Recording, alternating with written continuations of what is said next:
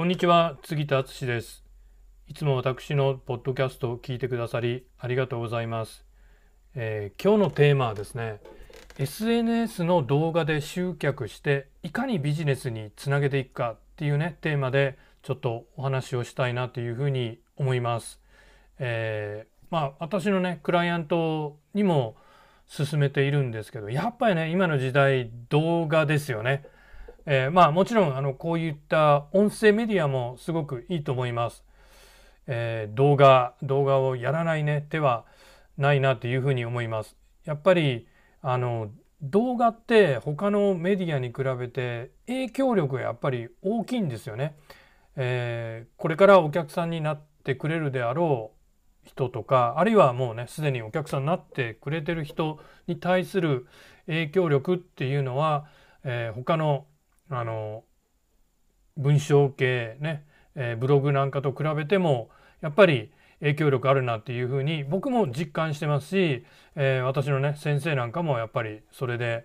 結果を出しています。でやっぱり動画のいいところまあライブもねいいかなと思うんですけど動画のいいところっていうのはやっぱりよく言われるんですけどあったような気になるあたかも会ってないんだけど直接会ってないんだけどあったような気になるっていうところが、えー、僕はすごくいいなっていうふうに思ってます。やっぱりあのあったような気になってもらえるっていうことは、えー、ね、心理的な距離がぐっと近くなるっていうことなんで、えー、マーケティング的にはもうすごくねこれはもう効果的だなっていうふうに思っています。でまあそもそもですね僕はあのまだお客さんになってくれるかどうかっていう人に正直会いたくないんですよ。で会うこっちからねあののこのこ出かけてって会ってまあ商談とかセールスしてまあいい結果になったことはないですね。仮にじゃあ分かったあの杉田さんにお願いするわって言ってってくれたとしてもですねなんか後々、えー、ちょっとトラブルになったりとかまあねあのー、業者扱い的な、えー、ことになったりとか、まあ、場合によってはちょっとね支払いのことで後でぐじぐじ言い出したりとかっていう、まあ、正直なんかやっぱりいいこう関係を結べないなっていうふうにそれはまああの先生家業っていうのもねあるかなって思うんですけどやっぱりあのまあ僕はねあのコーチビジネスをこう一緒に、えー、伴走しながら、えー、支援していくっていうコーチコーチングっていうのを売りにしてますけどまあコーチにしてもいわゆるねコンサルタントにしてもやっぱりそのこっちからねあの売り込むっていうのはなんかおかしいじゃないですか。ね、売り込んでくるような先生にお願いしたいってねなかなか普通は思わないって思うんですよ。ね、でまあそのやっぱりちゃんとしたできる、ね、コーチコンサルタントであればそんな売り込んでこないですしやっぱりかといってねあのよっぽど有名でもない限りは向こうからお、ね「先生お願いします」なんていうのはなかなかねあの言ってくれないと思います。まあ、そのためにも、えー、まああの僕は情報発信音声とか動画で情報発信価値提供をしてるっていうところがまあ一つはあります。で本当あの、まあ、ままだねあの動画やってないって人は動画で情報発信してないっていう人は是非動画始めてほしいなっていうふうに思います。まあ初めはねあのうまく喋れたりとかいいコンテンツを出すっていうのはちょっとね難しいところあると思いますやっぱり慣れてこないと。でもまあそれはねちょっと脇に置いといてでもまあこれもあの私のクライアントにはよく言ってるんですけどもとにかく下手でも初めはいいからとにかく始めることでやってるうちにだんだん上手くなっていくんでとにかく下手でいいから始めましょうっていうようなことを言ってます。でまあ時々まあ本人ねこれ多分自覚ない人も多いかなと思うんですけどその、えー、特にね動画はやっぱりね注目を浴びたいから承認欲求を満たしたいからやるみたいな風になってる人もいるんですけど、まあ、正直もう「いいね」の数とかどうでもいいって僕は思考えてます。でそれはなぜかっていうのをねこの後あの話していくんですけど僕はその「いいね」の数とか再生回数とか全然こだわってないしそもそもそこは狙ってないです。ね、そこはまあ YouTuber と僕らこうビジネスで動画で情報発信してる人間の違いかなっていうふうに思うんですけどでじゃあねあの私は動画でね情報発信価値提供をしていますがじゃあではなぜね、えー、やってるかっていうとですねまあここからが今日の話の本題になってくるわけですけど、えー、まあまずはですねまずは動画 SNS に上げた動画で杉田のことを知ってもらうっていうことですね。認知なんて言い方をしますけどまあ当たり前ですけど知ってもらわないことには始まらないわけですよ人間関係にしてもビジネスにもしてね。だから、えー、知ってもらってまあまあ、出会いって言ったらちょっと違うかもしれないですけど、まあ、一方的にですねでか初めは構わないんでえー、知ってもらうっていうところですよね。でもでもですねこう知ったからといってねすぐになんか商品買ってもらえるわけではないですし、えー、ビジネスにつながっていくわけではないです。なのでまああの繰り返し繰り返しねそのコンテンツを見てもらいたいわけなんですけどでその次はじゃあ何かっていうとまあね、好意を持ってもらうっていうところですよ好きになってもらう。でまあこういった杉田のコンテンツを見たり聞いたりしてもらってあなんか杉田さんはいいこと言ってるなちょっと杉田さんから学んでみようかなってね思ってもらえればいいなっていうふうに思ってます。もちろんね逆にいや何言ってんだこいつっていう人もいると思います。まあそういう人は自然と離れてってくれるんでまああのそれはそれでまあ逆にねかえってあの杉田と考え方がそもそも合わない合わない人とビジネスをやってもねあの不幸な結果になるんでまあこいつの言ってることはなんかおかしいなとか俺はこう賛成できないと思えばもうどんどんもう離れていっていいなっていうふうに僕は思ってます。でその好意を持って何度もね、えー、コンテンツを見てもらったり聞いてもらったりするとやっぱりそこには信頼っていうものがね生まれてくるかなと思うんですよね。あもうちょっと杉田先生のことを信用してこの人から学んでみようかななんてね思ってくれたら私も嬉しいわけですけどまあ別にね先生なんて杉田さんで全然、えー、私は構わないんですけどまあね、えー、この人から習い習いたい学んでみたいあるいはねコーチングをお願いしたいとかこの人の商品をね是非買ってみたい、ね、売ってくださいってねこれプリソールドなんて映画で英語では言うんですけど売る前から欲しいってね、えー、そういうねお客さんの状態にまあ持っていきたいわけなんですよ。これがあのまあ最終的なマーケティングの、えー、僕は、まあ、ゴールかなっていうふうに思っています。でこれ以降のことはねやっぱりセールスっていう、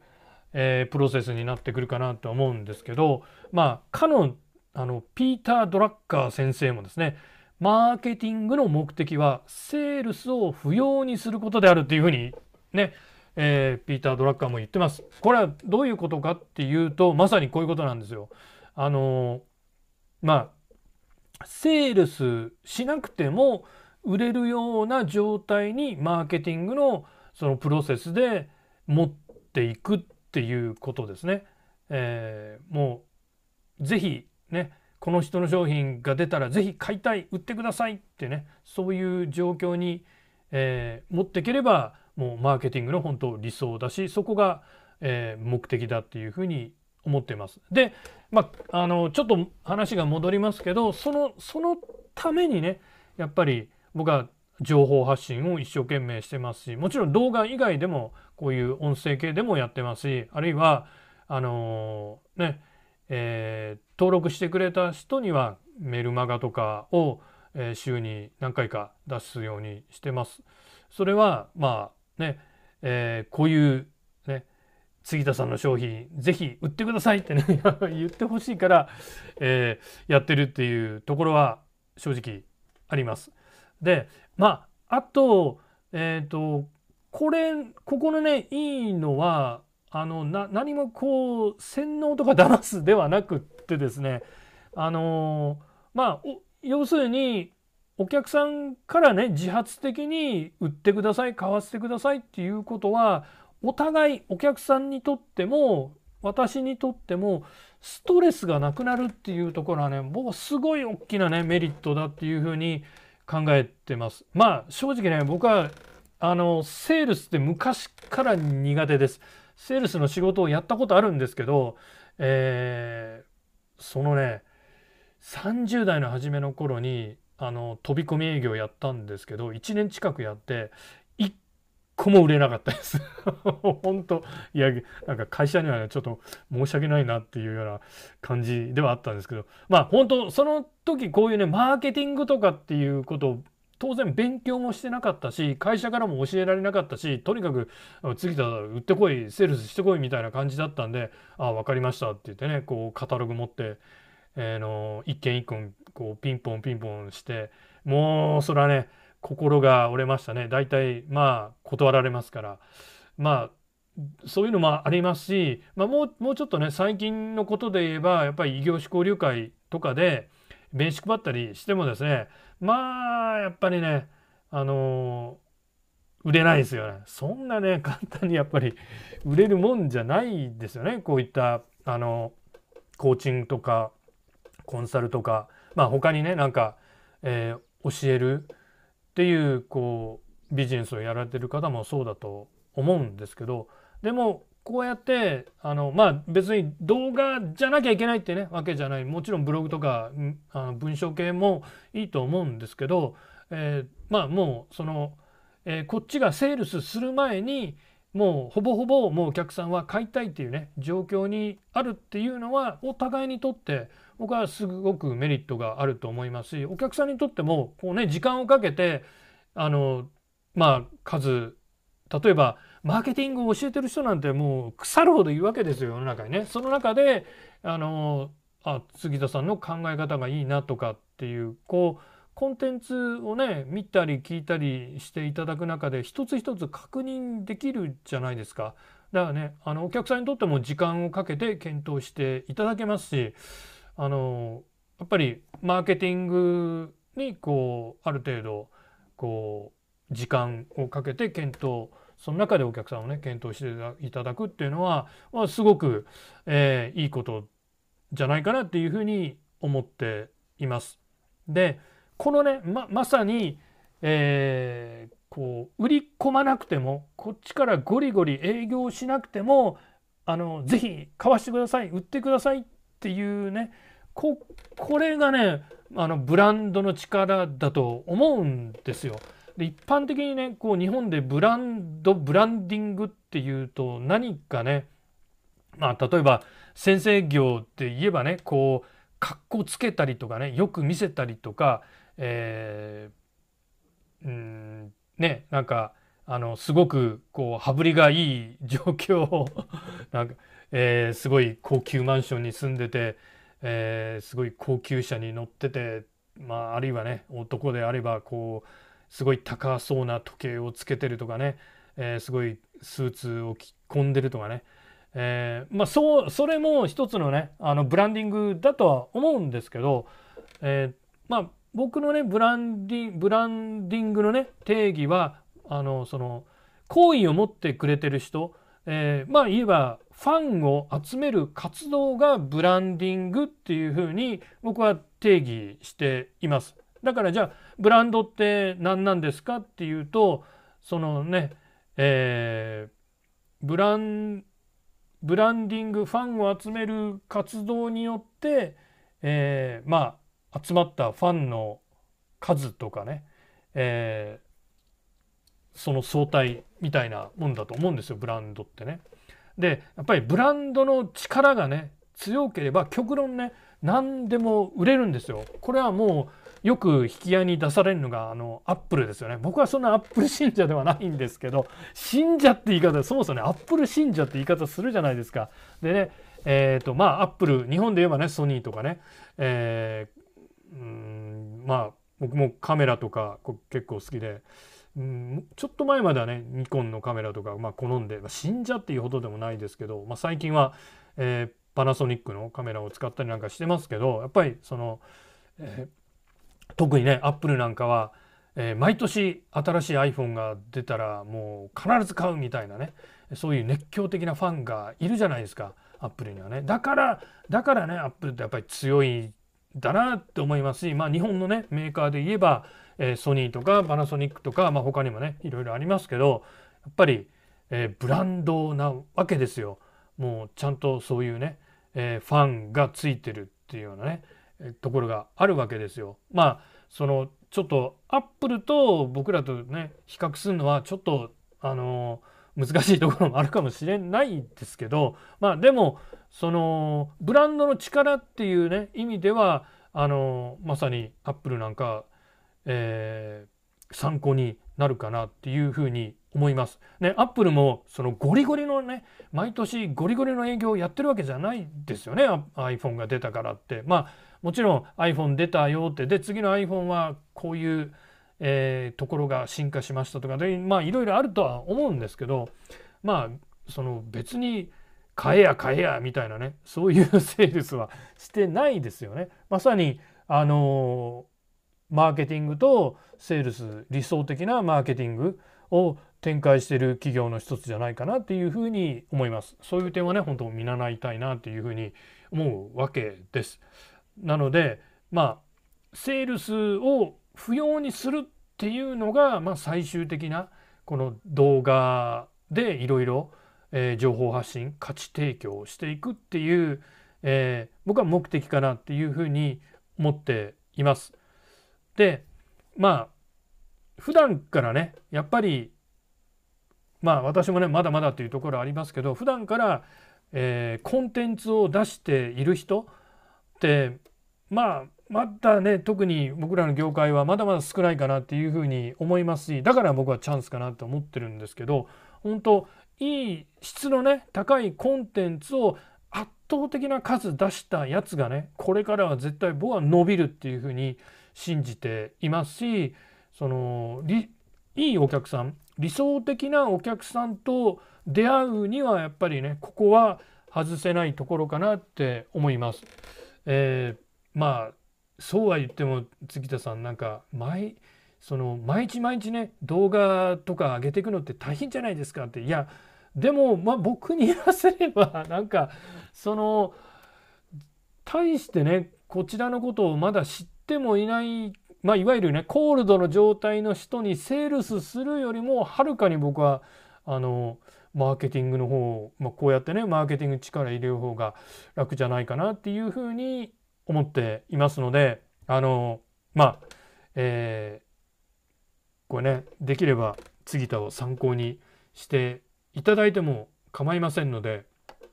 あなたもですね、えー、こういった動画とか音声で、えー、情報発信価値提供されるっていうのをねあの僕はもうお勧めしたいなっていうふうに思います。そうすればあの本当私のようにセールスが苦手っっていう人でも割とこう楽に、えー、商品が売れていくっていう状況を作ることがえー、可能になってきますしままさにねあの私もそういうふうになってきてますし私の先生なんか見てても、えー、そうです。で海外のねやっぱりトップマーケターも結局はこういうマーケティングとあと本当あのゴリゴリの売り込みじゃないセールスで、えー、軽い本当軽いセールスって言い方はちょっとおかしいかもしれないですけどであのこう売り上げを作って結果を出すっていうね、えー、やり方をしてるので是非、えー、今日の話を参考にしてみていただきたいなっていうふうに思います。でじゃあ今日今日はですねあの SNS の動画、まあ、音声も含めてですね、集客していかにねビジネスにつなげていくかっていうテーマでお話をしました。それではまたお会いしましょう。杉田でした。さようなら。